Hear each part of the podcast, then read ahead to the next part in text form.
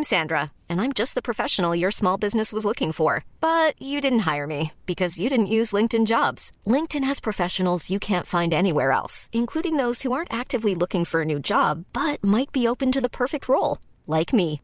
In a given month, over 70% of LinkedIn users don't visit other leading job sites. So if you're not looking on LinkedIn, you'll miss out on great candidates like Sandra. Start hiring professionals like a professional. Post your free job on linkedin.com/people today. Ever catch yourself eating the same flavorless dinner three days in a row?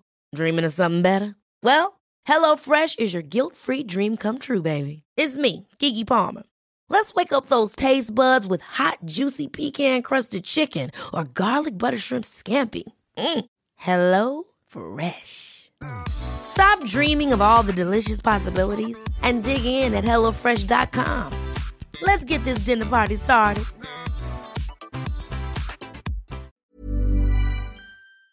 Parce que je pense que c'est important euh, d'avoir cette discussion-là avant pour comprendre aussi ce que la personne euh, euh, pense dessus, si elle connaît ce problème et comment elle en parle. Parce que je sais que je suis déjà tombée sur des hommes qui, qui m'ont dit T'inquiète, on va forcer, ça va rentrer. Je me suis dit Bon, bah, dans ces cas-là, on va pas aller plus loin. Dans l'interview d'aujourd'hui, je discute avec Marion, une jeune femme de 20 ans qui nous a livré son témoignage autour de diverses thématiques, telles que son entourage parfois néfaste, voire toxique, son rapport à son corps, son trouble de l'attention, et également un sujet encore malheureusement trop tabou, celui du vaginisme. J'espère que cette interview et les sujets dont on va parler vont vous plaire. C'est parti.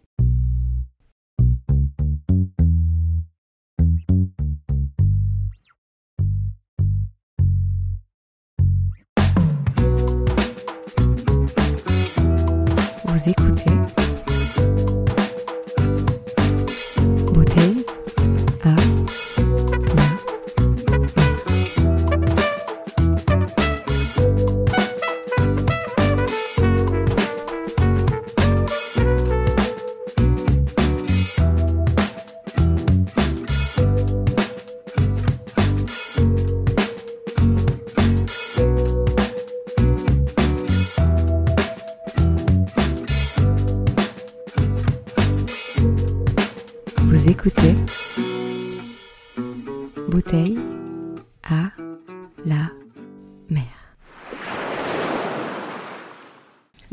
bonjour euh, Marion, merci beaucoup d'avoir voulu participer euh, au podcast. Ça me fait toujours très plaisir quand on vient me contacter pour ça. Donc euh, n'hésitez pas à le faire si jamais vous avez envie de faire une interview pour parler de vous.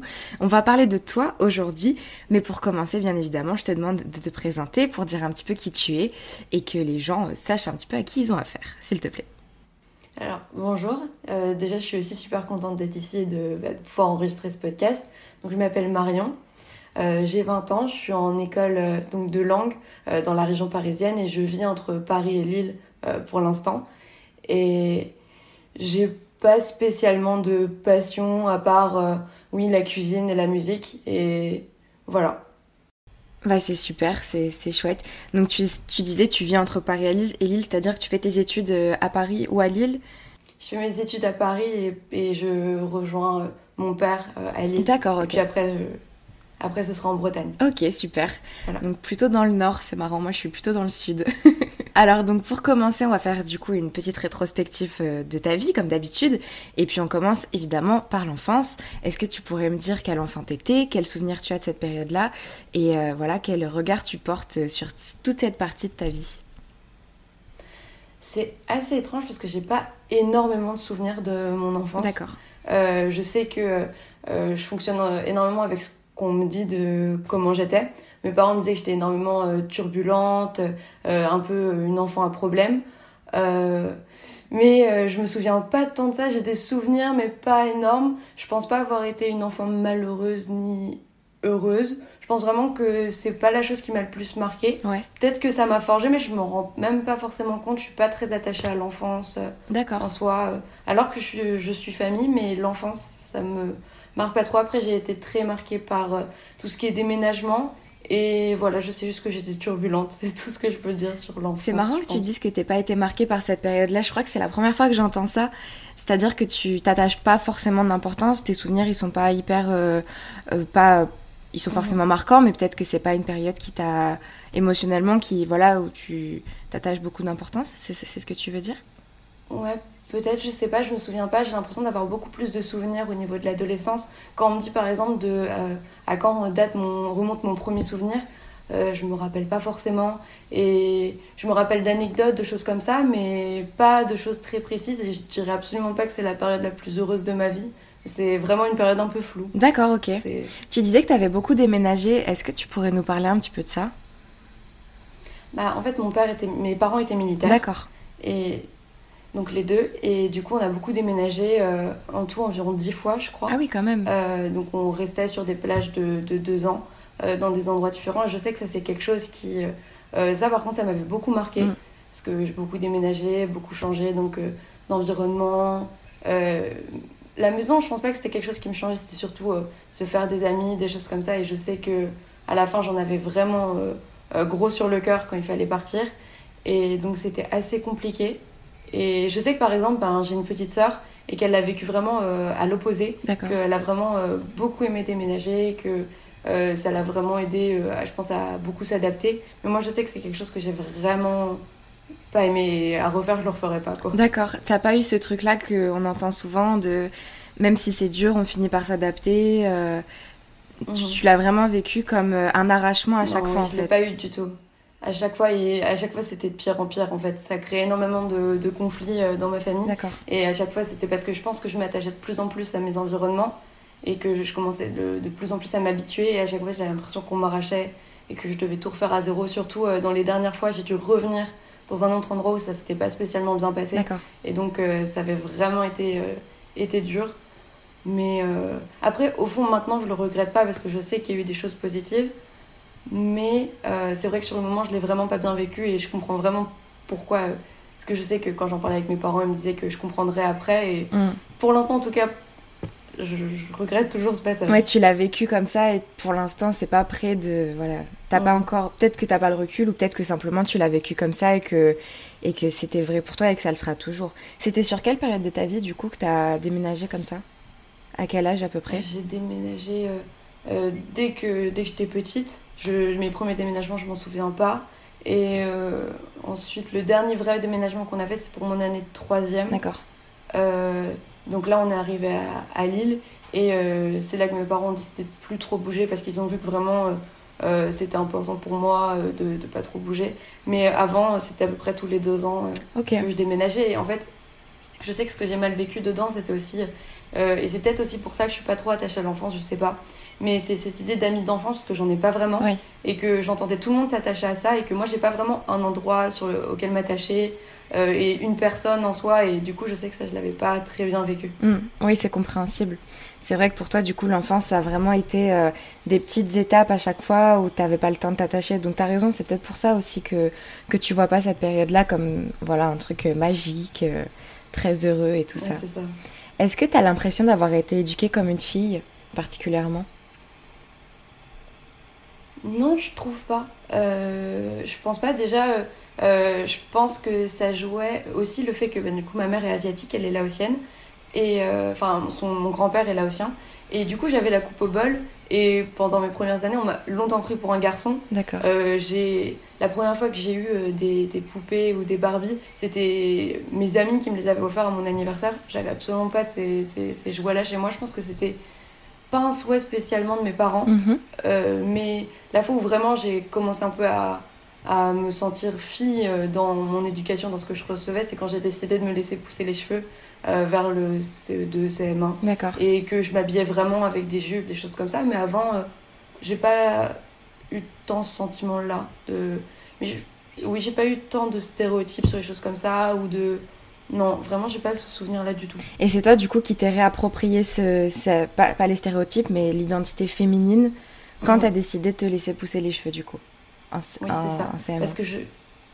C'est ça, parce que je sais que je le vivais extrêmement mal d'avoir les cheveux courts, parce que je pense que quand on est petit, il y a énormément de remarques et on peut être très blessant. Et du coup, je le prenais mal et j'arrivais pas à bien m'affirmer. Et je sais qu'après, je pense que c'est ce qui a fait que euh, j'aime bien euh, euh, m'habiller de, de, cette manière-là. Et je pense que c'est sûrement le fait euh, d'avoir euh, de ne pas avoir pu le faire avant en fait qui m'a poussé à vraiment euh, apprécier le faire après. Ouais, certainement, c'est possible. J'aimerais qu'on parle aussi de quelque chose dont tu m'as parlé dans, tes, dans ton mail. tu as été diagnostiquée avec un TDAH. Donc c'est un trouble du déficit de l'attention avec ou sans hyperactivité, selon ce que tu m'as dit. Euh, tu m'as dit qu'il avait été repéré assez tard, puisque apparemment selon les psychologues, tu vivrais avec ça depuis le CE2. Et ça a été établi qu'en 2016. Donc c'est quand même une large période de temps. Comment tu as vécu avec ça quand tu étais plus jeune alors que tu savais pas ce que c'était? Est-ce que tu t'es senti un petit peu à part à cause de ça? Alors, donc en fait, euh, donc les, les, psychologues et mes parents pensent que ça remonte vraiment au fait, ils ont vu un changement, en tout cas mes parents, quand mon père est parti en OPEX, en, donc en opération extérieure en Afghanistan, pour son, pour son métier. Et je sais qu'à ce moment-là, j'étais vraiment, vraiment beaucoup plus turbulente, beaucoup plus euh, euh, colérique et impulsive, et on comprenait pas forcément. Je sais que j'ai vu donc, des, des, psychologues, et il y a des points qu'on voyait, qu'on donc, qu'on comprenait, qu'on voyait chez moi, mais qu'on comprenait pas. Euh, et c'était assez dur, et c'est surtout, je pense, avec le recul, parce que j'ai toujours dit à ma mère, et quand j'allais voir les psys, que je pensais avoir quelque chose, que je sentais vraiment qu'il y avait quelque chose qui n'était pas normal. Euh, mais euh, ma mère y croyait pas forcément, et je peux comprendre aussi d'un côté, mais de l'autre, du coup, c'était assez compliqué. Quand je l'ai appris, du coup, c'était en fin de seconde. c'était un peu comme un coup de massue parce que je me suis dit donc toutes ces années-là j'avais un peu raison puis j'ai regardé les, les, les points donc déjà parce que j'ai euh, aussi l'impulsivité avec, donc ça a joué beaucoup. Et puis euh, il y a euh, la perte souvent de certains instruments pour les cours, par exemple les règles, les équerres, des choses comme ça, des difficultés avec les, les mathématiques, surtout la géométrie. Enfin, il y a plus, des problèmes pour se concentrer. Je sais que j'avais énormément de mal à lire, à regarder des films, mm. et donc beaucoup d'énervement. Et je sais que ça a été énormément reproché, que ce soit par mes parents, par mes grands-parents, par mes oncles et tantes. Et du coup, quand je l'ai appris, j'ai eu énormément de colère d'avoir euh, l'impression de ne pas être comprise, justement. Surtout que, euh, même si c'est incomparable, euh, mon, cousin est dyspraxique, j'aurais du mal à l'expliquer. mais du coup, donc c'est quelque chose qui se rapporte à l'autisme. Je suis absolument C'est sur le spectre de l'autisme. Voilà, voilà. Et en fait, donc ça, je, donc je compare absolument pas avec ça, mais j'ai vu ma tante se battre donc pour qu'il soit diagnostiqué pendant plusieurs années parce que c'était pas connu du tout à l'époque. Mm. Et je sais que je l'ai énormément envié là-dessus de me dire qu'il a eu du soutien, même si j'imagine que c'est très dur à vivre pour lui. Mais le soutien qu'il a eu de la part de sa mère, je sais que euh, je ne l'ai pas ressenti et que c'était encore parfois compliqué d'expliquer à ma famille que ça pouvait venir de ça, certains énervements. Et, et donc je sais que ça, je l'ai mal vécu et que parfois, quand j'y repense, je le vis encore mal de me dire que toutes ces années, alors qu'en plus j'étais suivie euh, psychologiquement, mmh. j'ai pas eu euh, le retour parce que bah, parce qu'on n'avait pas, on l'avait pas bien vu et qu'on n'avait pas bien pensé que ça pouvait être ça. On pensait juste que j'étais une enfant à problème. D'accord. Et du coup, tu disais que tu étais suivie psychologiquement et même les personnes qui te suivaient n'ont pas fait cette démarche ou n'ont pas pensé que c'était peut-être un trouble euh, lié à l'attention? Non, euh, ils n'y ont pas pensé du tout. Je crois qu'à un moment, il y a eu la question euh, de si j'étais précoce ou non. Et c'est quand je suis allée voir donc, une psychiatre euh, après euh, des crises d'angoisse, donc euh, en troisième, mhm. qu'on s'est penché sur le sujet, qu'elle a donné un formulaire à remplir, donc je crois que je devais en remplir un, ma prof de français aussi et mes parents. Et c'est là qu'elle m'a dit que du coup j'avais un, un, trouble donc de, de l'attention avec hyperactivité et de l'impulsivité aussi. Et, et, ça a permis vraiment d'éclairer. Je sais que ça m'a fait du bien et du mal en même temps en fait. J'aurais préféré le savoir avant. Mhm mais en même temps le savoir et savoir qu'il y avait certaines réactions, certaines choses qui s'expliquaient. Comme le fait que par exemple, parfois je lisais et au bout de 5 minutes, je sais absolument pas pourquoi je m'endormais. Même si le livre m'intéressait, et même si le film aussi. Et le savoir, ça m'a permis aussi de. Ça m'a fait du bien. Quoi. Bien sûr, parce que du coup, tu mets des mots sur ce qui t'arrive. Et euh, on a tendance à dire euh, ce qui n'a pas de, de, de mots, ce qui n'existe pas dans le langage, n'existe pas tout court. Et c'est vrai que du coup, tu devais certainement être là euh, à, pas trop comprendre, comme tu dis, on te disait enfant un problème, alors que bah, c'est complètement injuste parce que finalement, c'est mm. pas de ta faute en fait. Euh, j'aimerais bien que tu, que tu nous dises, tu en as un petit peu parlé déjà, quelles conséquences ça a eu euh, de, pour toi déjà, vis-à-vis -vis de toi-même, d'avoir ce trouble du déficit de l'attention et également sur tes proches. Déjà, comme tu le disais, par rapport à toutes les, toutes les embrouilles qu'il y a eu à cause de ça, mais aussi vis-à-vis de toi, comment tu, est-ce que ton regard il a changé une fois que tu l'as su euh, Comment ça s'est passé sur, sur l'aspect euh, extérieur?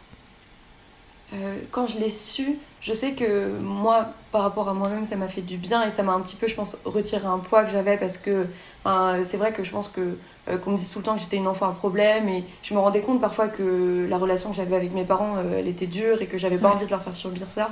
Et d'un côté, voir qu'il y avait certaines choses qui pouvaient s'expliquer et même si ça change rien à, la culpabilité que j'avais, euh, ça m'a aussi fait du bien.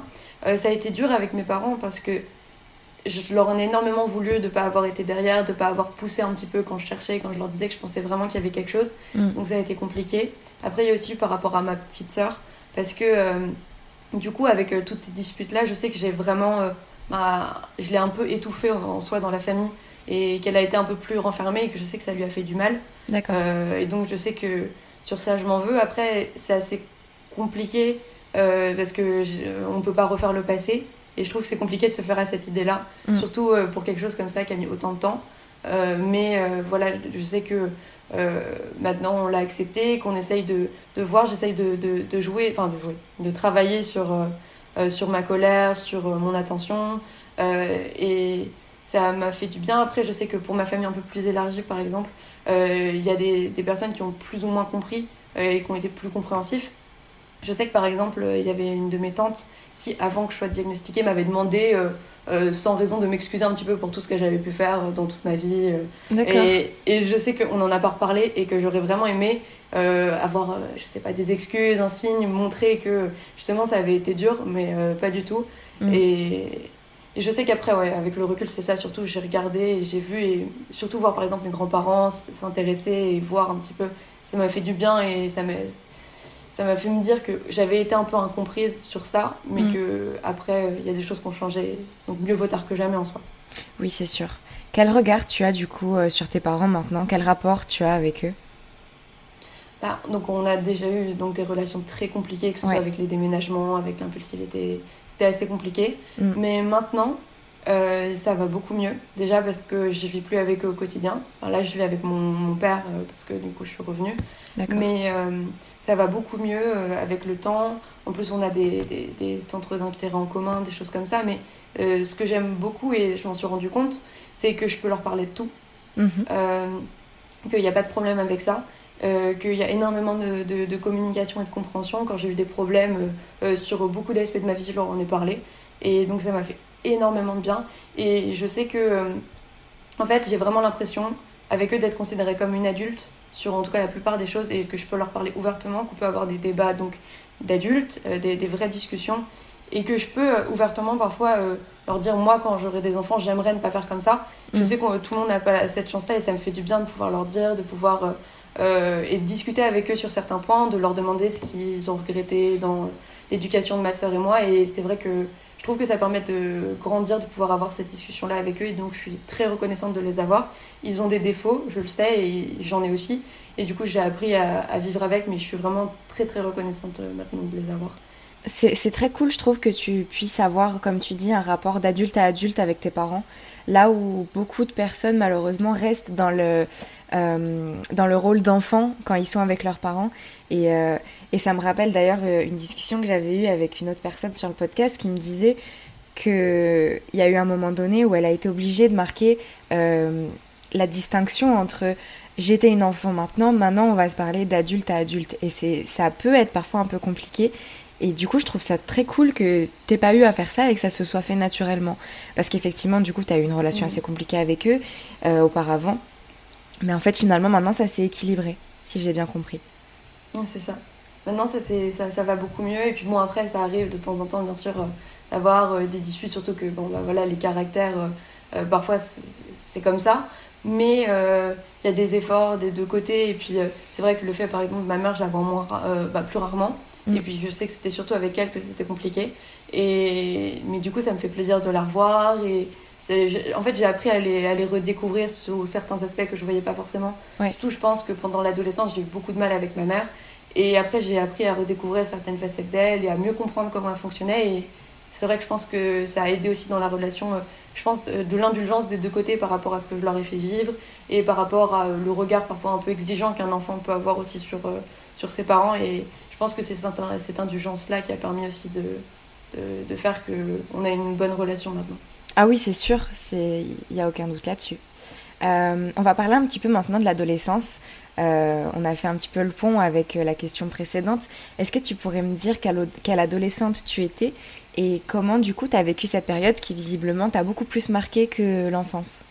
Bah, c'était ça c'était une période compliquée. En fait c'est pour moi l'adolescence c'était vraiment à la fois euh, très bien et très sombre je pense comme beaucoup. Euh, parce que d'un côté je commençais à avoir de plus en plus d'amis à sortir et ça me faisait du bien mais de l'autre j'étais absolument pas bien avec moi-même pas bien dans ma famille. Euh, j'avais beaucoup d'idées noires beaucoup de problèmes. Je sais que j'ai aussi eu des problèmes de harcèlement à cette époque et donc c'était compliqué. Je, me suis je pense beaucoup cherché j'avais du mal à voir vraiment ce que je voulais. Et donc c'était compliqué, mais au final, je pense que c'est une période qui est, bah, comme toutes les périodes de la vie, un peu nécessaire et qui permet d'apprendre beaucoup de choses. Euh, si je devais revenir en arrière, je changerais rien, mais j'étais une adolescente compliquée euh, et je pense en souffrance aussi. Euh, mais, Par rapport à quoi tu dis ça? En souffrance parce que déjà, bah, j'étais pas à l'aise avec, j'étais pas bien avec moi-même, j'étais énormément complexée. Je sais qu'en fait, je me, je me, détestais sur beaucoup de points. Euh, j'étais mal avec moi-même. Euh, et puis, euh, ouais, c'est ça, j'étais en souffrance par rapport à ma famille. J'étais énormément dans le passé. J'arrivais pas du tout à, avancer. Et dès qu'il y avait eu un conflit, même avec un membre de ma famille un peu plus extérieur, c'était surtout ça en plus. J'en reparlais tout le temps et ça, ça, mm. ça, crée énormément de, de, de, de, disputes et de conflits. Et oui, je pense que ça a été compliqué. Après, je pense qu'il y a vraiment eu des déclics petit à petit quand j'ai vraiment appris à me connaître. Et à... Mais ça a pris du temps et je sais que c'était une période compliquée. D'accord. Tu, tu, disais justement que tu n'étais pas très à l'aise avec toi-même. Euh, est-ce que tu pourrais me parler du rapport à ton corps du coup? Comment ça s'est passé à ce moment-là? J'étais très très complexée. Euh, en fait, ça arrivait un peu avant l'adolescence. Euh, parce que je sais qu'il y a une période où je me posais pas forcément de questions. Et puis j'ai eu une discussion avec donc, ma tante la même qui m'a demandé de m'excuser pour tout ce que j'ai fait et je comprenais pas. Et euh, en fait, elle m'a, euh, elle a été assez violente. C'était donc euh, dans la voiture et elle m'a dit donc ça te dérange pas d'avoir les, les, fesses plates comme, comme ta grand-mère? Coup, moi, vraiment, j'avais jamais regardé, je comprenais pas. Oh. bah non, pas trop. J'espère que tu auras les seins du côté de ton père parce que si t'es plate comme ta mère, vraiment. En plus, ça te fait quoi d'être la seule pas sportive dans ta famille? C'est pas compliqué? Et j'avais jamais posé ces questions-là en fait dans ma tête. Mais c'est à ce moment-là que tout m'est arrivé comme une claque. Oh là et je me suis dit waouh! Et même si du coup, après, j'ai eu beaucoup de harcèlement, des, des, des, remarques même avant quand j'étais petite par rapport. Euh, je sais que mes traits asiatiques se voyaient plus et du coup, on me disait vieille chinoise, petite chinoise, des choses comme ça. D'accord. Mais ça, ça m'a pas spécialement marqué non plus, je sais pas pourquoi. Puis donc, euh, d'autres remarques après, même si ça m'a marqué quand on me disait par exemple que j'étais grosse, que j'étais moche ou que j'avais un gros nez ou des choses comme ça je sais que ce qui m'a le plus travaillé, c'était ces remarques-là. Et que c'est ce qui a le plus euh, fait mon rapport avec mon corps et que ça a été super compliqué après ça. Bah Parce oui, j'imagine. Je sais que j'avais mal dès que j'allais là-bas, donc de, j'avais peur euh, d'avoir repris du poids. Je sais que plusieurs fois, ma mère, elle avait peur que, qu'on me fasse ces remarques-là. Donc elle me disait, bon, avant qu'on, aille la voir, je préfère te le dire, t'as pris un peu de poids. Je préfère que ce soit moi qui te le dise. comme ça, au moins, t'es au courant. Et donc, c'est vrai que ça crée beaucoup de conflits, beaucoup de problèmes. Et en plus, mes parents sur ça n'ont pas forcément cru. Et du coup, je sais que c'est ça, et c'est ces, paroles-là qui sont revenues et qui, complexé, m'ont complexé énormément sur mon corps. Bah oui, j'imagine. Je me trouvais toujours euh, très très grosse, euh, alors que même pas forcément. Euh, donc je sais que j'ai fait énormément de dysmorphie. et que après, maintenant, quand je regarde les photos et que je me dis, bah, j'étais absolument pas grosse, je me voyais comme ça et je, me montais énormément la tête. Mm. Et donc j'étais très très complexée sur en fait, je pense que j'ai à peu près été complexée sur toutes les parties de mon corps, je crois. Mm. Euh, de, et donc c'était très très compliqué sur cette partie-là. Oui, je veux bien te croire. Pour, euh, pour les personnes qui ne sauraient pas, la dysmorphie, du coup, il me semble que c'est le fait de se voir d'une manière qui est totalement différente. c'est le fait de ne pas se voir tel qu'on est, en fait, dans le miroir. c'est assez dur, je trouve de vivre ça euh, à l'âge euh, où tu l'as vécu, même, bien, même après, hein, même avant, enfin peu importe, d'avoir des remarques aussi violentes de la part de son entourage, euh, c'est pas simple. Est-ce que, si je l'ai pas noté dans ces questions-là, donc t'es pas obligé de me répondre, mais est-ce que tu as gardé contact avec cette personne ou tu préfères ne pas la voir? Parce qu'elle me paraît assez mauvaise quand même, enfin mal, pendant nocive. Ouais. Pendant longtemps, j'ai gardé contact plus ou moins. Enfin, ma mère et ma soeur étaient beaucoup, sont beaucoup plus proches d'elle. Donc j'étais là, mais j'avais énormément de mal. Je sais que, même sans m'en rendre compte, je me suis rendu compte il n'y a pas très longtemps que avant de l'avoir, les 2-3 semaines avant, je faisais bien attention à bien perdre du poids pour pas qu'il y ait de remarques, de choses comme ça. et il y a eu une dispute qui a explosé cet été.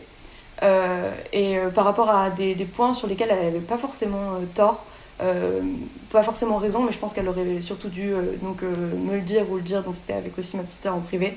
Sauf que mm. du coup, devant tout le monde, elle a tenu, donc devant mes grands-parents, devant ses filles, devant ma mère, des, propos que j'ai absolument pas acceptés, surtout par rapport à ma sœur. Et du coup, je me suis dit, ben, à partir de là, j'ai plus envie de lui parler. Et mm. du coup, je lui adresse plus la parole. Si elle vient me parler, ben, je peux juste lui répondre, mais si je peux l'éviter au maximum, je l'évite. C'est vraiment. Euh, et mm. c'est la personne que j'ai vraiment retirée de ma vie et ça m'a fait énormément de bien. Oui, je pense que c'est une très bonne chose. vraiment, ce, ce, genre de personne, il faut pas s'acharner. Hein. Euh, je, je, je, crois avoir, euh, avoir connu une, une, personne dans, mon, dans ma famille qui était assez mauvaise aussi, peut-être pas au même niveau, mais voilà, assez mauvaise et pareil, je l'ai, je l'ai écarté parce que ça sert à rien, ça t'apportera rien. Et, euh, et d'autant plus qu'elle t'a apporté que du négatif jusqu'à présent. et, et, c'est terrible parce que. Après, comme d'habitude, les, les, complexes, c'est quelque chose qu'on vit nous, et peu importe ce que les autres vont nous dire, il faut d'abord faire la paix avec soi-même avant de pouvoir les accepter. Mais en tout cas, en te voyant comme ça, je t'avoue que moi, je les vois pas, tes complexes. Donc, euh, vraiment, j'espère qu'en te détachant de ça, déjà, ça va te faire du bien et que ça va, ça va aller que dans du mieux. Euh, tu m'as dit que tu étais tatouée. Euh, j'aimerais bien te dire si, te demander pardon si les tatouages te, te, permettent de te réapproprier ton corps, de te sentir mieux dedans, et euh, bah, qu'est-ce qu'ils représentent pour toi, s'ils ont une signification ou pas forcément? Ah, donc les, les, tatouages m'ont totalement permis de réapproprier mon corps. Mm. Euh, de, m'aimer aussi, parce que pour moi, c'était vraiment une preuve un peu de, self-love. On en entend beaucoup parler ces derniers temps. Et je sais parce qu'en fait, c'était juste après une rupture. Et je comptais pas me faire tatouer. En fait, j'avais déjà l'idée de, me, de me faire tatouer, mais je l'aurais jamais fait si j'étais restée avec cette personne. C'est à ce moment-là que je me suis dit, bah, autant que je me fasse plaisir, que je fasse quelque chose pour moi. Et du coup, j'ai fait mes deux premiers tatouages qui sont assez petits et quand même euh, ben, assez significatifs donc, euh, à mes yeux. Et à ce moment-là, ben, c'est parti, j'en ai fait, pour l'instant, j'en ai neuf, je crois. Euh, dont des assez visibles. Et je sais que ça me mhm. fait énormément de bien. Il euh, y en a certains qui ont des significations plus fortes que d'autres, et d'autres qui n'en ont euh, absolument pas, que je trouvais juste, que je trouvais juste beau. Mais je sais que ça m'a permis de, donc, de me sentir bien dans mon corps, d'avoir l'impression de pouvoir choisir ce que je mettais dessus, et d'avoir aussi l'impression d'être jamais vraiment nue, parce que j'avais toujours choisi de, ce qu'il y avait dessus. Et je suis vraiment très contente. il y a quelques années de ça, j'aurais jamais cru que je serais aussi tatouée c'est venu comme ça et ça me fait vraiment énormément de bien de choisir ce que les gens vont voir de mon corps ou des choses comme ça. Je sais que par exemple, il y a énormément de regards parfois dans la rue quand on a des tatouages sur les bras, surtout en été, mais que ça me dérange pas tant que ça parce que je me dis j'ai décidé de ça et, du coup je savais qu'il y aurait des, des, regards qui se poseraient. Du coup, je pense que ça me décomplexe aussi sur certaines choses de me dire bon. Et même si je sais pas pourquoi les gens, euh, si jamais par exemple les gens me regardent mal, je vais me dire que c'est pour ça et ça va aller tout de suite. Ouais, c'est super ça. Et euh, il faut le dire aussi que les tatouages, c'est pas forcément significatif dans tous les cas et que ça peut juste, comme tu le dis, être esthétique et te permettre, je trouve que cette formule est très juste, de ne jamais être nu et de montrer ce que tu as envie de montrer. Parce que c'est vrai que c'est aussi ça, je, je, suis aussi beaucoup tatouée et je le, je le ressens un peu de la même manière et je trouve que tu l'as très bien dit. Et ouais, effectivement, euh, les tatouages, ça peut être juste esthétique et te permettre de mieux te sentir et de modeler ton corps de la manière qui te plaît, sans passer par la case chirurgie par exemple.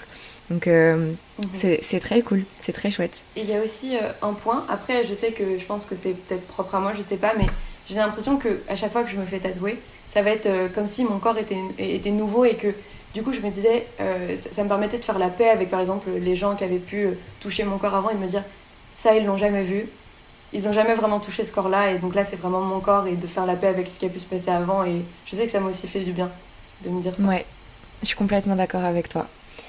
C'est. J'aurais pas dit mieux. Je sais même pas quoi te répondre. Euh, on va enchaîner un petit peu du coup. Euh, on va parler de la suite. Après tout ça, qu'est-ce que qu'est-ce que tu as fait après le lycée?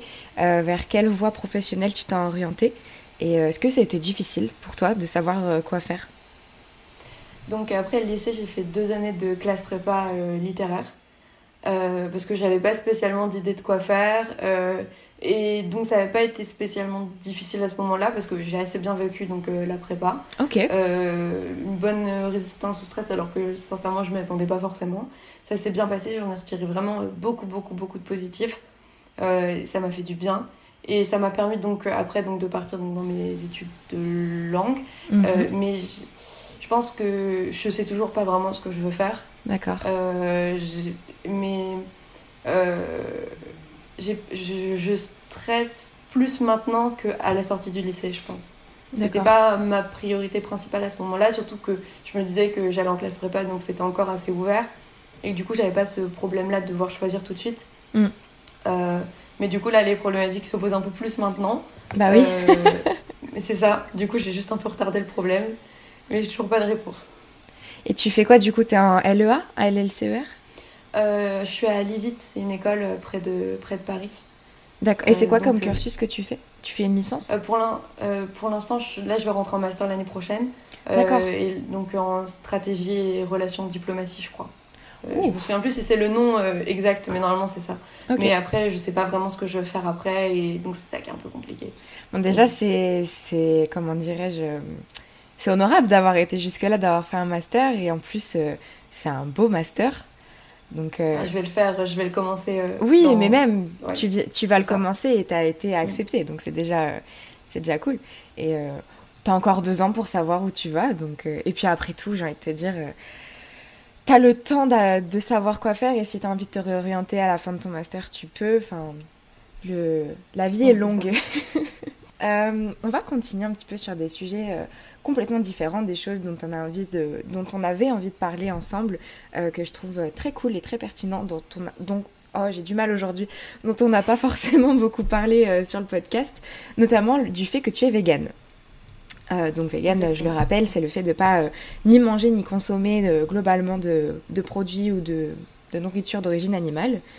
En tout cas, tu te considères comme tel. J'aimerais bien te demander quel a été ton parcours pour en arriver là. Est-ce que tu es passé par la, case végétarisme, par exemple?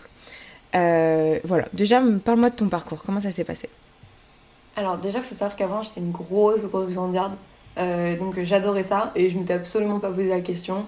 Euh, et donc c'était en troisième, donc euh, en 2015 je pense. Euh, que j'ai vu donc sur Twitter des, des, des, photos sur un compte, je crois qui s'appelait Où va le monde mhm. C'était par rapport à la pêche, à la Réunion et avec des chiens. Et donc je sais que ça m'avait traumatisé un petit peu. Mhm. Et du coup j'avais dit à ma mère, bon, j'arrête la viande.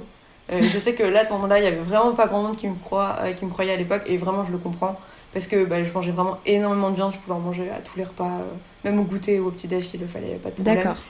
Euh, et donc c'est juste que je me disais, je me sentais plus à l'aise d'en manger, c'était vraiment... Euh, donc je suis vraiment passée d'abord par la case végétarienne, d'ailleurs je continue d'abord par manger un petit peu de poisson. Mhm. Et petit à petit, du coup, j'ai commencé à suivre de plus en plus de gens sur les réseaux sociaux, donc qui étaient végétariens, qui étaient véganes. Et de base, je m'étais dit que je ne deviendrais jamais végane parce que déjà ce serait trop compliqué pour mes parents. Mais petit à petit, euh, c'était de plus en plus dans ma tête. Et quand j'étais donc euh, en première, un moment, ma mère m'avait acheté des blinis, je crois. Et il y avait marqué aux œufs frais. Et je lui ai dit, je suis désolée maman, je sais que j'adore ça, mais je ne pourrais pas les manger. Euh, il y a marqué aux œufs frais et j'arrive pas à m'enlever qu'il y en a. Et je crois que c'est vraiment ce moment-là, même si après ça m'est arrivé de remanger des œufs ou des choses comme ça. mais c'est vraiment à ce moment-là que je suis devenue donc que je suis devenue végane. Donc ça arrivait quand même assez tôt dans ta vie finalement. Mhm. Et comment tu as fait du coup au début pour euh, switcher des habitudes que tu avais Parce que par exemple, pour prendre mon exemple, parce que c'est ce que je connais, euh, moi je suis dans la case végétarienne qui s'autorise à manger euh, du poisson quand elle est invitée et tout ça, pour faciliter justement ces, toutes ces choses-là, parce que je sais à quel point c'est compliqué quand on est invité, quand on va au restaurant, etc., de pouvoir trouver des alternatives sans viande, même s'il y en a de plus en plus, ça reste encore parfois assez difficile en fonction de là où on vit aussi. Comment tu as fait euh, pour euh, remplacer certaines choses, certaines habitudes, pour le faire entendre aussi à, ton entourage euh, Est-ce que tu as des petits conseils à partager par rapport à ça? Alors, je pense que je m'étais pas forcément informée au mm. début, ce qui n'est pas forcément la bonne chose à faire, parce que je pense qu'il faut bien faire attention à bien remplacer du coup les protéines. après, je pense que maintenant, il y a énormément de, documentation, surtout sur YouTube par exemple. Il y a des chaînes qui sont très bien avec des recettes très simples et très faciles qui permettent vraiment de bien comprendre ça. Mm. donc moi, je pense que se renseigner surtout sur ça, c'est important pour voir des compléments qu'il faut prendre, par exemple la B12 et les choses comme ça. Euh, je sais plus quand est-ce que je l'ai su, pas trop tard au final, mais si j'avais pu le savoir avant, ça aurait été bien. Euh, et euh, par rapport à mes proches, mes parents, ça n'a pas vraiment posé de problème. ma soeur non plus.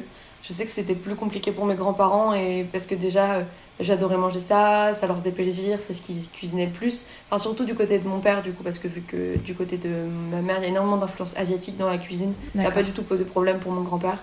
Mais donc de l'autre côté c'était plus compliqué. Euh, et puis surtout, je pense qu'au début, quand on est dans, quand on rentre dans un mouvement, qu'on, dans, dans, par exemple un mode de vie, qu'on décide vraiment par rapport à ses, à ses idées et euh, à, ses, bah oui, à, ses, à ses convictions, euh, je pense qu'il y a un moment aussi, on passe par la révolte et on passe par avoir envie de dire à tout le monde non mais il faut pas manger ça, non, non. Et que du coup, ça crée aussi forcément des petites tensions mmh. avec, avec les proches, mais bon, c'est, ça c'est terminé, donc ça va. Est-ce que euh, tu arrives du coup à répondre aux personnes qui vont juger ta façon de manger? Parce que personnellement, encore une fois, c'est quelque chose que je vis assez souvent. Euh, notamment quand tu, encore une fois, quand on est invité chez des gens qui ne nous connaissent pas, chez qui on doit dire, bah, pour toi, je suis végane, donc expliquer ce que c'est le véganisme avec euh, toutes les idées qu'il y a autour, etc. Et puis après devoir se justifier, etc. Personnellement, c'est quelque chose qui me saoule, pour être honnête, euh, toi, comment tu le vis et euh, est-ce que tu as des choses euh, que, voilà, que tu réponds aux personnes qui se permettent de juger ou juste de te questionner parfois de manière un peu intrusive sur ça alors donc je sais que mon point de vue il a énormément changé sur ça parce que de base j'étais vraiment très agressive parce que j'avais du mal à, comprendre qu'on puisse pas comprendre justement ou à comprendre qu'on puisse pas vouloir changer pour différentes raisons. Mm. maintenant euh, je sais que ça me dérange absolument pas euh, d'en parler, euh, d'expliquer un petit peu. Et je, pense, moi, je, ce, que, ce pourquoi j'ai opté maintenant, c'est pour moi le meilleur choix, c'est l'exemple. Parce que je pense que pour l'instant, il n'y a pas beaucoup de gens qui connaissent beaucoup de vegan. Je sais que moi, dans mon entourage, je ne connais pas du tout. et que j'adore cuisiner. Et donc, je sais que je, fais tout pour montrer que justement, même si je comprends absolument les gens qu'on considère comme extrêmes, Mhm. Euh, et qui donc qui vont faire par exemple de l'activisme. Je comprends totalement, euh, mais moi c'est pas comme ça que j'ai décidé de faire. Euh, j'ai décidé de, répondre assez calmement avec les, les, gens qui vont me faire des remarques, d'expliquer. si je vois vraiment que, que, la discussion n'est pas possible, je vais arrêter la discussion, mais je vais pas répondre comme on aimerait que je réponde. Ouais. et en fait, j'essaye de montrer l'exemple que, que, qui m'aurait peut-être moi fait changer d'avis plutôt.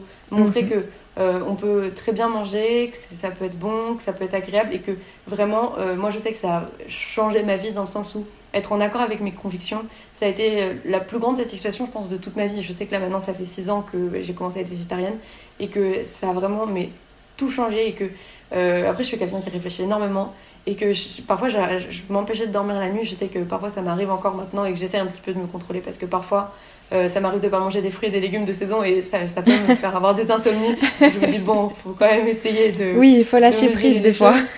Voilà, mais euh, je sais que maintenant, euh, je, me suis dit, je préfère faire la balance et je comprends que la balance de certaines personnes soit différente de la mienne. Donc j'essaye mhm. de plus avoir en tout cas un, un, vrai jugement en regardant les autres parce que je sais que le problème venait d'eux, mais aussi parfois de moi.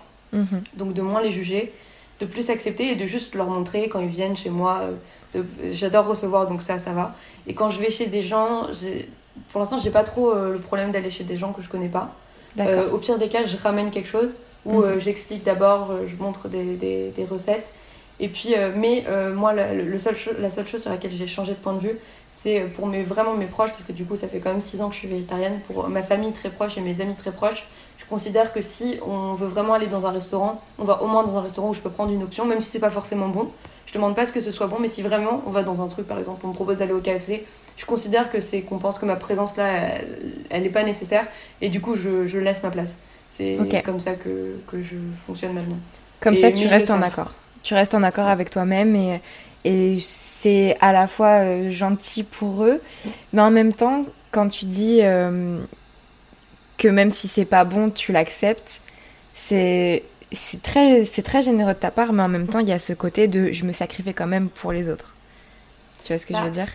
Après, je, je pense que, euh, par exemple, au début, moi, quand j'ai commencé du coup à être végétarienne, euh, j'ai j'ai mis énormément de temps à trouver ce que j'aimais bien. J'ai mangé des trucs qui n'étaient pas forcément bons. Et je sais que, par exemple, dans les grandes surfaces, on va pas forcément trouver euh, quelque Ouais. chose de, de, de, de très bon. Et puis, je, je pense que si jamais c'est vraiment un repas, par exemple, avec plein de gens, il y a déjà un, plat préparé pour tout le monde. Mhm. Donc, je vais pas demander forcément à ce qu'on me fasse un plat à côté, que ce serait Oui, bien sûr, beaucoup de je peux temps. comprendre. Donc, c'est après, je- en fait, je suis en fonction de la personne en face et de, de, de l'effort qu'elle que- que- qu'elle a envie de fournir. Mais je comprends totalement que ce soit juste euh, un petit truc. Déjà, rien que le fait d'y penser, euh, je suis au stade où ça me fait déjà très plaisir que on pense à l'alternative juste pour moi. Ouais, je, je comprends ce que tu cool. veux dire. Ça, ça fait une bonne transition sur ce que je voulais te demander justement. Est-ce que selon toi, c'est difficile d'être végane dans la société euh, d'aujourd'hui? euh, sur tous les aspects, à la fois euh, économique, euh, social euh, Voilà, j'en ai pas d'autres en tête, mais tu vois ce que je veux dire. Est-ce que c'est difficile selon toi? Ou pas d'ailleurs? Je pense que, euh, en tout cas pour moi, ça l'a pas été. Mais je me vois difficilement dire que. Parce que je sais que j'entends énormément, par exemple, de, de, de, de véganes dire que euh, il faut arrêter de dire que c'est que c'est cher et tout. C'est vrai qu'il y a énormément de produits qui coûtent pas forcément cher, par exemple les légumineuses, des choses comme ça. Mm. Mais que euh, j'ai pas envie de vendre ça comme ça. Euh, Mhm. Après, euh, donc je pense que ça dépend en fait pour ce pour quoi on opte. Euh, si on veut vraiment des, des, des- vraiment des alternatives, des simili carnés comme ce qu'on donc des, des, vrais steaks qui ont le goût de la viande, forcément là ce sera cher. Euh, donc je pense que là c'est vraiment ça, tout dépend des choix de la personne. Mais il y a vraiment une possibilité que ce soit accessible. Je sais que du coup bah, pour mes, mes, mes courses quand j'étais donc dans mon appart étudiant ça allait aussi. Euh, mais après je pense que c'est aussi euh, il y a sûrement plus d'efforts pour pour cuisiner moins cher. Enfin pour manger moins cher je pense vegan il y a plus d'efforts de cuisine. Je Oui. pense que C'est sûr. donc euh, ça joue aussi. Après, je pense que dans le regard des, des gens, ça évolue, mais pas partout. Mm. C'est compliqué. On peut le voir aussi parfois sur les réseaux sociaux. Euh, il peut y avoir un post euh, d'une intervention d'une personne végane et qui va créer énormément de, de rire et de moquerie, mais comme beaucoup d'engagement et comme beaucoup de militantisme. Donc je pense que d'un côté, c'est facile pour certains et difficile pour d'autres. Ça dépend de l'entourage et ça dépend aussi euh, du métier, des choses comme ça. Je sais que pour l'instant, moi maintenant, euh, je me rends même plus compte. Parfois, euh, je me rends compte que j'oublie totalement que je le suis euh, parce que c'est des automatismes. Mais Mhm. je peux comprendre que ce soit très difficile. Ça dépend vraiment, par exemple, je pense, du milieu d'où on vient, de notre famille, de plein de choses, je pense. Pour parler un peu de moi, je suis désolée, mais c'est un sujet qui m'intéresse vraiment beaucoup. J'aimerais vraiment beaucoup être végane aussi. Mais c'est vrai que j'ai encore du mal à... Par exemple, euh, je pense que le plus dur, c'est les, les plats préparés, où tu as Mhm. déjà euh, plein d'aliments, comme tu disais, des œufs, euh, même parfois du lait, ou juste de, de la poudre de lait, ce genre de choses. Et je trouve que c'est... Enfin, en tout cas, de mon point de vue, parce que c'est pas un automatisme, c'est super compliqué. Mais euh, petit à petit, euh, Mm. c'est faisable et c'est vraiment le, message que j'aimerais qu'on transmette euh, au travers de cet épisode parce que c'est important, c'est très important. On va changer un petit peu de sujet et on va parler d'amour. Euh, D'ailleurs, c'est assez drôle parce que euh, à l'heure où on enregistre, on est du coup le, le 15 février, donc on est le lendemain euh, de la Saint-Valentin. Donc ça, ça colle plus ou moins à l'actualité. Tu m'as confié avoir eu parfois un rapport assez compliqué avec les relations amoureuses suite à plusieurs rejets que tu as eu à l'adolescence, comme tu as pu aussi nous en parler, avec ce harcèlement que tu as vécu, ce racisme aussi, qu'il faut qualifier comme tel, puisque c'était simplement parce que tu avais des traits asiatiques.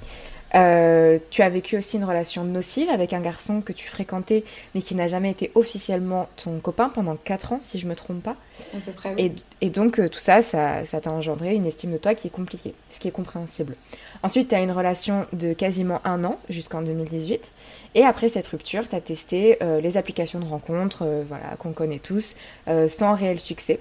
Est-ce que tu pourrais du coup me parler de ton rapport à l'amour, puisque apparemment tu as toujours été romantique, mais euh, Ah oui. tu as vécu des, des expériences un petit peu malheureuses. Donc, bah, donc oui, j'ai toujours été romantique. Je, du plus tôt que je me souviens, je sais que euh, en CE2, je crois, j'avais eu un petit, un petit copain euh, et euh, que je crois que j'avais écrit dans mon journal intime et je me suis rendu compte que la seule chose qui me manquait pour être heureuse, c'était l'amour.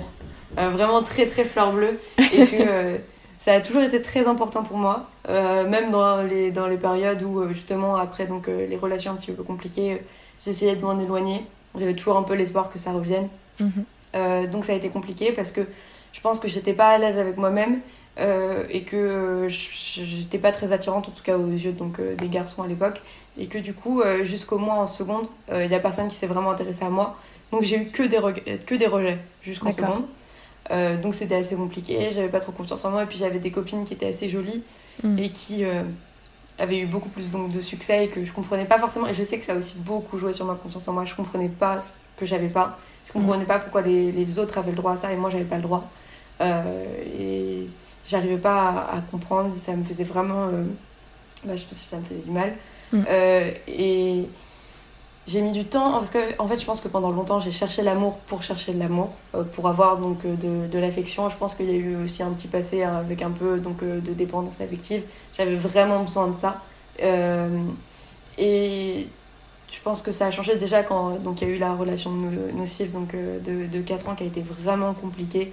Mm. et je sais qu'après ça m'a vraiment fait prendre des distances. Même si c'est toujours quelque chose c'est vraiment jamais quelque chose qui est sorti de ma vie qui est sorti de ma tête l'amour c'est pas possible parce que j'adore écrire et j'écris énormément sur ça. C'est euh, quand. Euh, oui, à chaque, fois que je dois penser à quelque chose par rapport à ça, de toute manière. Enfin. Euh, mais. et puis donc après, donc j'ai rencontré une personne, donc. je crois que c'est en 2018. et ça, ça a été assez bien à la fois, et à la fois ça m'a fait retomber dans, donc, dans les, les, certains problèmes que j'avais eu avant, donc de dépendance affective et tout. Mhm. Et la rupture a été très compliquée. Euh, mhm. Et quand je reviens en arrière, je regarde que même après ma rupture, j'essayais toujours de penser à quelqu'un d'autre et d'avoir toujours de. J'ai mis du temps avant de, de, de, de comprendre. Et même euh, les, les, applis de rencontre, je m'y suis mis pas forcément rapidement après. Euh, mais c'était aussi, je pense, un besoin donc d'avoir de l'affection, d'avoir de l'attention. Et. mais j'ai mis du temps et je sais que j'ai quand même réussi à me détacher de cette dépendance affective. Euh, que mhm. j'ai réussi à me détacher de juste avoir de l'attention pour en avoir et de chercher à avoir vraiment une attention que je veux euh, d'une personne que je considère vraiment spéciale. Mhm. Et j'ai mis du temps, mais j'ai réussi et mon, mon rapport à l'amour maintenant est différent et je suis vraiment contente de ça. C'est top. Tu, tu m'avais dit aussi que tu étais hyper sensible dans le mail que tu m'as envoyé. Est-ce que tu mhm. penses que ça joue euh, sur tout cet aspect-là d'amour, justement?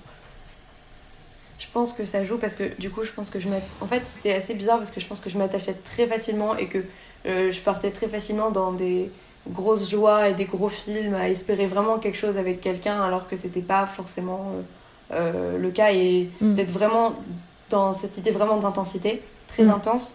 Et puis après, de, de, vivre avec autant d'intensité le rejet.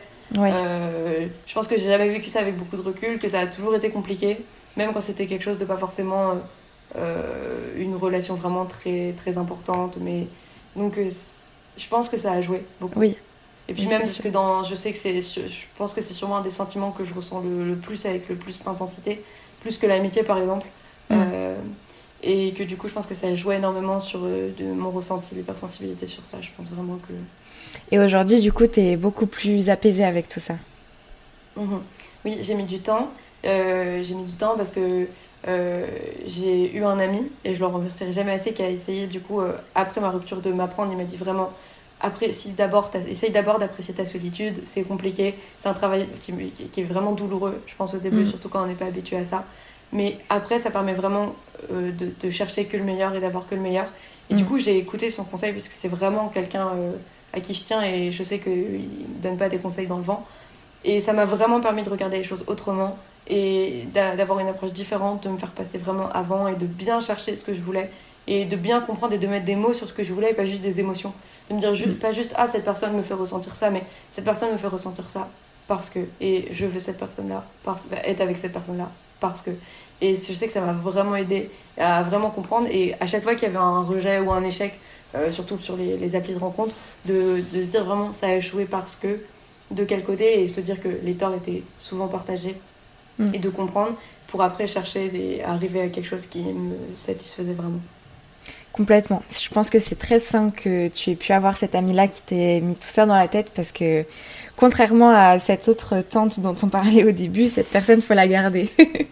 Il, ça a l'air d'être une bonne personne. Euh, en novembre 2017, du coup, au moment de ta première relation sexuelle, tu as eu un, petit, euh, un ami inattendu qui s'est immiscé dans ta vie. Euh, du coup, c'est le vaginisme qui s'est qui est apparu dans ta vie intime. Tu as accepté d'en parler, donc je te remercie parce que c'est mhm. vraiment quelque chose dont on n'entend pas beaucoup parler. voilà, je pense que certaines personnes vont découvrir ça avec cet épisode. Pour commencer, est-ce que tu pourrais nous dire ce que c'est que le vaginisme? Donc euh, le vaginisme, donc après je ne connais pas forcément en termes techniques, mais oui, bien euh, sûr. c'est vraiment l'impossibilité donc euh, de la, à la pénétration, une, énorme douleur qui fait qu'on n'arrive pas du tout et c'est souvent psychologique. Mm. et donc dans ces cas-là, il ne faut pas forcément forcer. Je pense que même qu'il ne faut pas forcer. Il faut d'abord essayer de comprendre ce qui va pas et ce qui ne fonctionne pas. et c'est vraiment important. Je pense que moi, quand j'ai réussi à mettre le mot dessus, ça m'a vraiment permis de comprendre parce que je pense que la pénétration, c'est encore quelque chose qui est très important euh, dans, dans, dans, les relations sexuelles, en tout cas dans la société, on en parle énormément, et euh, dire que les préliminaires sont les préliminaires et que ça, ça, sacralise vraiment donc tout autour. Et c'est vrai que je pense que ça peut culpabiliser beaucoup de personnes de se dire mm. je suis incapable de, de, de, de, permettre à mon partenaire donc euh, une pénétration, je ne comprends pas pourquoi, et, et je vais pas jusqu'à la fin de son plaisir, et ça crée énormément de, de, culpabilité. donc je pense que c'est important de comprendre je pense que déjà, ça m'a permis de comprendre l'importance aussi des préliminaires et que mhm. c'était pas juste quelque chose, une étape à faire avant, que c'était quelque mhm. chose à part entière. Mhm. Et puis, euh, c'est quelque chose qu'il faut essayer de traiter, qu'il on peut aller voir un professionnel pour ça, et moi, c'est ce que j'ai essayé de faire euh, pour comprendre le problème, parce qu'il y a différentes sortes de vaginisme aussi, des vaginismes primaires et secondaires. Euh, primaire, c'est celui, je pense que normalement, on pense, on n'est pas sûr, mais que c'est ce que j'ai eu. Ça veut dire que j'ai jamais eu de relation. J'ai commencé par un vaginisme, j'avais pas eu de relation sexuelle avant, et secondaire, c'est arrivé après. Euh, après un trauma, ou après quelque chose qu'on ne sait pas forcément euh, expliquer. Et donc, euh, c'est différent et c'est traité différemment. Mm. je sais que moi, j'ai. Du coup, donc ma première fois, je l'ai fait donc, avec juste un ami. et donc, on n'a pas forcément cherché à comprendre. Quand après, on s'est revus, on s'est juste dit, bon, bah, pas de pénétration, pas de problème. mais du coup, c'était assez compliqué parce que je comprenais pas et je me suis arrêtée sur cet échec-là de de pas mm. comprendre. Donc, quand je suis arrivée donc, dans mon autre relation, il y avait déjà ce problème-là qui n'était pas réglé, que je comprenais pas, qu'on n'a pas forcément compris. Euh, et donc, par exemple, c'est là aussi où j'étais très contente d'avoir mes parents avec qui je pouvais parler de beaucoup de choses que j'ai pu leur en parler. Et oui, euh, complètement. donc euh, ça, ça m'a aussi permis donc, de, de, de, libérer un peu la parole dessus. J'avais des amis qui en ont déjà fait. Donc ça m'a aussi aidé de voir que j'étais pas forcément toute seule, mm. que j'avais aussi des amis qui avaient réussi à s'en sortir. Donc ça m'a montré que c'était pas non plus une fin en soi. Euh, j'avais essayé d'aller voir euh, donc, euh, une gynécologue pour en parler, mais bon, il y a eu une violence gynécologique qui a fait que après j'ai pas eu spécialement envie d'y retourner. Et donc pendant longtemps après, c'est parce que j'ai eu à peu près un an et demi ou deux ans donc sans relation sexuelle. donc c'était aussi quelque chose qui me pesait au, quotidien, surtout dans les applis de rencontre, parce mm. que je me voyais pas le, ne pas le dire, parce que je pense que c'est important d'avoir cette discussion là avant pour comprendre aussi ce que la personne euh, pense dessus, si elle connaît euh, ce problème et comment elle en parle, parce que je sais que je suis déjà tombée sur euh, des hommes qui, qui m'ont dit T'inquiète, on va forcer, ça va rentrer. Je me suis dit bon, bah, Dans ces cas-là, on va pas aller plus loin. Ouais. et, et, du coup, ça m'a aussi permis donc, de, de, de, voir. Je pense que ça a été important donc, dans, dans mes relations aussi. Mm. Mm. Et, et du coup, je sais pas spécialement à quoi c'est dû. c'est ça qui est un peu j'ai essayé du coup de chercher de, de moi-même. Je me suis demandé, même si c'était pas par rapport au fait que je réfléchissais beaucoup, je sais pas, euh, si c'était par rapport à des agressions sexuelles dans le passé, je sais pas, j'ai toujours pas de réponse. Mm. Euh, et... Mais c'est vrai que ça a beaucoup joué donc, dans, dans mes relations et, et ouais, c'est. Bah oui, complètement. Et à quel moment du coup tu as pu. Euh, enfin, tu as fait la démarche, euh, parce que du coup, j'imagine que c'est beaucoup plus simple, entre guillemets, hein, quand tu connais des gens qui ont, la, qui ont ce problème-là, et quand tu peux en parler aussi, parce que t'évites d'être dans un cocon où tu te, tu, tu te renfermes, t'oses pas en parler, parce que c'est mhm. aussi quelque chose de tabou malgré tout. Euh, à quel moment, du coup, tu as pu faire la démarche d'aller voir un professionnel ou une professionnelle et du coup mettre des mots là-dessus? Ça a été long entre le moment où tu l'as vu, où tu l'as vécu et ce moment-là? Je me souviens plus parce que j'ai eu aussi, du coup, j'avais toujours mon, suivi euh, donc, psychologique et je sais que j'en avais parlé avec ma psy et je me demande même si c'est pas elle qui m'a un petit peu poussée à aller voir donc euh, une gynécologue. Mhm. Et après, j'ai vu une psychiatre avec qui j'ai pu en parler euh, et donc je sais pas combien de temps ça a mis. Ça a mis forcément plus d'un an parce que c'était donc après novembre 2017, je pense. Enfin, novembre 2017, c'était forcément après parce que c'était dans ma relation quand ça a mis du temps et qu'on s'est rendu compte que ça fonctionnait pas. Euh, parce qu'on avait fonctionné plusieurs fois et c'était en pleurer de douleur. C'était vraiment euh, mm. compliqué. Mm. Mais je sais plus au bout de combien de temps. Euh, après, je sais que c'était vraiment en parler parce que j'ai pas eu. Je sais que j'ai des amis qui ont d'autres suivis avec des sexologues, des suivis plus précis que j'ai pas eu et que j'ai pas eu besoin d'avoir. mais en tout cas, ça existe et il y a des sexologues qui, qui traitent vraiment de ce sujet-là. Bah, c'est bien d'en parler. Et d'ailleurs, je reviens aussi sur ce que tu disais par rapport aux préliminaires, etc. Euh, je pense que c'est important aussi de préciser que les préliminaires, ça fait euh, partie à part entière de mhm. la relation sexuelle. La relation sexuelle ne se résume absolument pas à la pénétration, c'est même pas obligatoire. Euh, d'ailleurs, c'est une vision assez hétéronormée de dire ça, puisque mhm. il y a plein de relations gays, lesbiennes ou même, même hétéros d'ailleurs, ou autres, où il n'y a pas de pénétration, ça reste malheureusement une vision de la société qui nous pousse à avoir ces pénétrations après ça peut être euh, un choix aussi, hein, on peut aimer euh, uniquement ça, mais voilà, faut préciser malgré tout que euh, c'est pas parce qu'il n'y a pas de pénétration, pas de pénétration qu'il n'y a pas d'acte sexuel et qu'on ne peut pas vivre sa sexualité pleinement mhm. de manière épanouie, que ce soit pour un homme, pour une femme ou autre. je tenais à le préciser. Tu en as parlé, je trouvais ça important de d'étayer un petit peu tout ça. Du coup, aujourd'hui, comment tu vis avec? Est-ce que tu as pu t'en sortir? Et est-ce que tu es un petit peu plus épanouie de ton côté euh, par rapport à tout ça? Donc aujourd'hui j'ai rencontré quelqu'un d'autre. D'accord. Et euh, on, s'est rendu compte, je crois que c'était la première fois qu'on essayait que ça fonctionnait. D'accord. Euh, donc que c'est, que c'est rentré sans problème. donc c'était vraiment très très étonnant. Après je sais qu'en fait c'est assez compliqué de, de, comprendre pourquoi ça a fonctionné. Je sais pas si c'est parce que c'est lui ou si c'est parce que aussi entre temps j'ai mis deux ans sans rien avoir et que du coup ça a forcément joué aussi. Mhm. Euh, mais je sais, je saurais pas dire que c'est fini parce que je sais qu'à chaque fois que euh, on le fait, il y a une appréhension. J'ai toujours peur euh, et que je pense qu'il y a toujours un mécanisme à l'intérieur quelque part qui fait que j'y pense. Mhm. mais là, ça va mieux. je suis aussi avec quelqu'un qui respecte totalement ça. si je dis que je veux pas, je veux pas, mais je pense qu'après, ça c'est la base, c'est le consentement. Mais qui, qui, a vraiment essayé de comprendre ce que c'était avant même de, du coup qu'on ait cette problématique là parce qu'on l'a pas eu mais du coup qui a vraiment essayé de comprendre. Et je pense que déjà si on parlait avec euh, bah, le partenaire, ça aide. Et, et que du coup je pense que ça, ça, ouais, ça a aidé de faire petit à petit, de vraiment euh, comprendre et de... Et donc là maintenant je ne saurais pas dire, euh, parce que c'est trop récent pour pouvoir dire que c'est terminé. Je ne sais pas si c'est juste lui qui, qui, fait que c'est avec lui que ça marche et qu'avec quelqu'un d'autre ça fonctionnera pas. Mais là, mhm. pour l'instant, j'ai plus de problèmes et c'est vrai que ça fait beaucoup de bien et de pas avoir ce sentiment de culpabilité, d'incompréhension aussi parce que on est face à son corps et on comprend pas pourquoi ça fonctionne pas et mm. on comprend pas aussi pourquoi les autres euh, on, peuvent faire ça et pourquoi les autres peuvent être libérés sur ça et c'était compliqué aussi même je sais que sur les applications de rencontre c'était vraiment compliqué parce qu'à chaque fois que quelqu'un me plaisait j'étais obligée de, de, lui dire et de passer par ce moment un peu délicat de dire ça mm. et donc je pense que c'est pas forcément quelque chose qu'il faut euh, euh, négliger et dire que c'est juste c'est vraiment quelque chose qui peut être difficile à vivre, je pense, pour certains. Oui, complètement. Déjà, c'est bien que tu aies fait cette démarche à chaque fois d'en parler, euh, parce que ça permet aussi de casser le tabou par rapport à ça. Mhm. Donc, euh, c'est courageux. Et euh, ma foi, si tu arrives à, vivre ta vie sans ça pour l'instant, tant mieux. Ah même si je comprends complètement que c'est compliqué aussi de pas y penser et que tu es une personne qui réfléchit beaucoup, donc de toute façon, c'est, ce sera forcément quelque chose que tu auras en tête ça c'est mhm. sûr. Mais en tout cas, ce qui est, ce qui est super, c'est qu'avec cette personne, ça marche. Donc, euh, c'est voilà, c'est parfait. Et euh, Je, te souhaite de continuer à, à pouvoir en parler avec euh, la, la, personne qui te suit. Et je suis certaine que vous finirez par soit trouver la, raison, soit trouver une solution, soit simplement se rendre compte que, que c'est plus dans ta vie. Donc, mhm. c'est cool.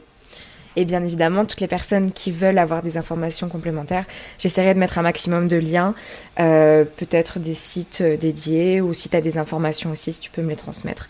Voilà, histoire que les gens euh, puissent avoir une quelconque information supplémentaire sur ce sujet. Merci beaucoup pour ton témoignage. C'était très important d'en parler aujourd'hui, je pense. On arrive sur euh, la fin de l'interview avec les petites questions que j'aime bien poser un peu à tout le monde euh, pour parler un petit peu de ton futur et pour conclure, euh, pour conclure aussi. Pardon. la première question que je vais te poser, je pense que tu l'as déjà entendue, si tu avais une lettre à t'écrire pour toi dans 5 ans, qu'est-ce que tu aimerais te dire? J'aimerais vraiment expliquer comment je me sens maintenant. dire que là je me sens bien, dire comment je vois le futur, déjà parce que je trouve ça toujours intéressant de voir qui change. Et j'ai toujours aimé écrire journaux intimes, donc je pense que je, je, j'ai déjà en plus fait une vidéo comme ça avec une amie pour euh, dans 5 ans voir un petit peu, se poser des questions. Et du coup, euh, je pense que euh, j'aimerais voir aussi, bah, parler de ce que je pense faire maintenant, mhm. pour du coup voir après si c'est exactement la même chose ou pas. Et aussi rappeler un petit peu les, les, les convictions que j'ai maintenant dans différentes idées et euh, ce que je pense, parce que je me dis, là j'ai confiance en moi à l'heure actuelle, euh, mais il y a plein de choses qui font que ce ne sera pas forcément le cas.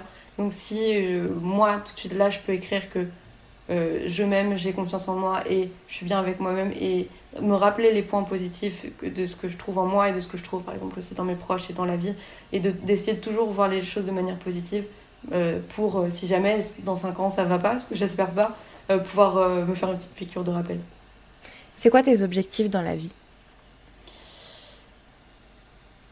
Il y a l'objectif un petit peu, je pense que tout le monde dit, c'est d'être heureux. Après, je pense que c'est un peu compliqué euh, à dire. Je sais que j'ai pas spécialement d'objectif de carrière, j'en ai aucun vraiment. Je, je suis pas spécialement. Si, si, je peux juste avoir un salaire décent pour pouvoir vivre de manière décente, ça me va totalement. Mhm. Euh, moi, je sais que ce, que ce que je veux vraiment, c'est fonder une famille. Je sais que j'en ai. J'ai vraiment l'instinct maternel qui, qui, grandit en moi au fil des années. Et que j'espère peut-être que dans 5 ans, je serai maman. Je sais que j'aimerais bien. Euh, parce que bah, c'est quelque chose que, dont j'ai envie depuis longtemps. Mhm. Et je sais que j'attends le bon moment, la bonne situation et, et que c'est vraiment quelque chose que je veux. Après, c'est pas un objectif en soi. J'ai pas vraiment d'objectif en soi en fait.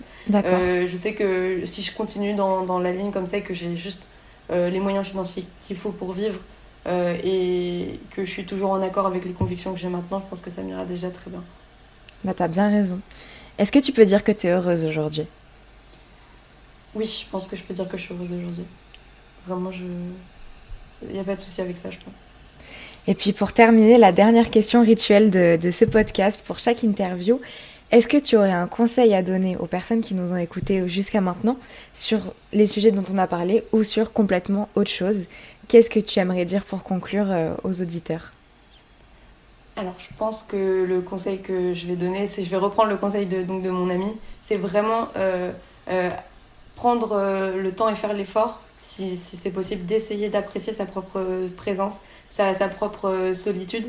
Et même si parfois il y a des solitudes qui sont pas forcément. Euh, voilà, en fait, c'est accepter quand ça va, accepter quand ça va pas, et accepter ses défauts et ses qualités. pas forcément être dans, l'ignorance de ce qui va pas chez nous, mais juste être la personne avec qui on s'entend le mieux, avec qui, nous comprend le mieux. Et je pense que c'est la meilleure des choses pour après faire en sorte que les autres personnes euh, nous, nous, nous, nous apprécie pas une valeur qu'on ne voudrait pas qu'elle nous apprécie. Je pense que c'est vraiment le plus important. Merci beaucoup Marion.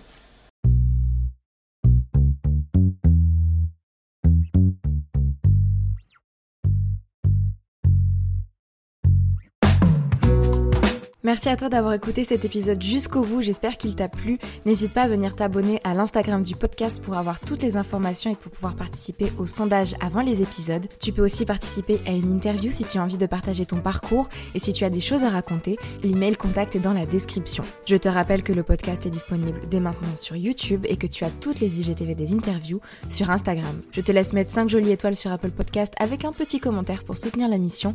Je te remercie encore une fois et je te dis à très vite dans un prochain épisode de Bouteille à la mer. Hey, I'm Ryan Reynolds. Recently, I asked Mint Mobile's legal team if big wireless companies are allowed to raise prices due to inflation. They said yes. And then when I asked if raising prices technically violates those onerous two year contracts, they said, What the f are you talking about, you insane Hollywood ass? So to recap, we're cutting the price of Mint Unlimited from $30 a month to just $15 a month. Give it a try at mintmobile.com slash switch. $45 up front for three months plus taxes and fees. Promo for new customers for limited time. Unlimited more than 40 gigabytes per month. Slows. Full terms at mintmobile.com. There's never been a faster or easier way to start your weight loss journey than with PlushCare. PlushCare accepts most insurance plans and gives you online access to board-certified physicians who can prescribe FDA-approved weight loss medications like Wigovi and Zepbound for those who qualify. Take charge of your health and speak with a board-certified physician about a weight loss plan that's right for you. Get started today at plushcare.com slash weight loss. That's plushcare.com slash weight loss. plushcare.com slash weight loss. Hiring for your small business? If you're not looking for professionals on LinkedIn, you're looking in the wrong place. That's like looking for your car keys in a fish tank. LinkedIn helps you hire professionals you can't find anywhere else, even those who aren't actively searching for a new job but might be open to the perfect role. In a given month, over 70% of LinkedIn users don't even visit other leading job sites. So start looking in the right place. With LinkedIn, you can hire professionals like a professional. Post your free job on linkedin.com slash people today. One size fits all seems like a good idea for clothes until you try them on. Same goes for healthcare. That's why United Healthcare offers flexible, budget friendly coverage for medical, vision, dental, and more. Learn more at uh1.com.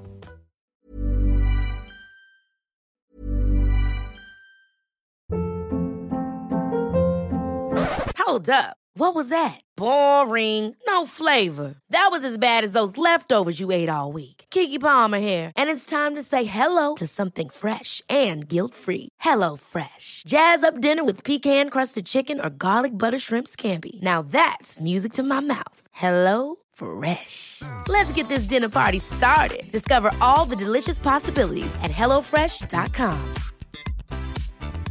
Planning for your next trip?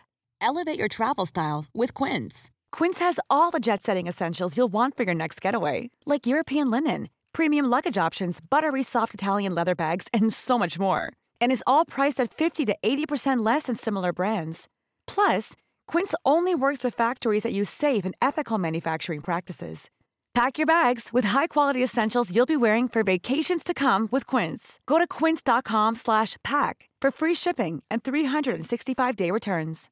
Imagine the softest sheets you've ever felt. Now imagine them getting even softer over time. That's what you'll feel with Bowl and Branch's organic cotton sheets. In a recent customer survey, 96% replied that Bowl and Branch sheets get softer with every wash. Start getting your best night's sleep in these sheets that get softer and softer for years to come. Try their sheets with a 30-night guarantee. Plus, get 15% off your first order at bowlandbranch.com. Code BUTTERY. Exclusions apply. See site for details.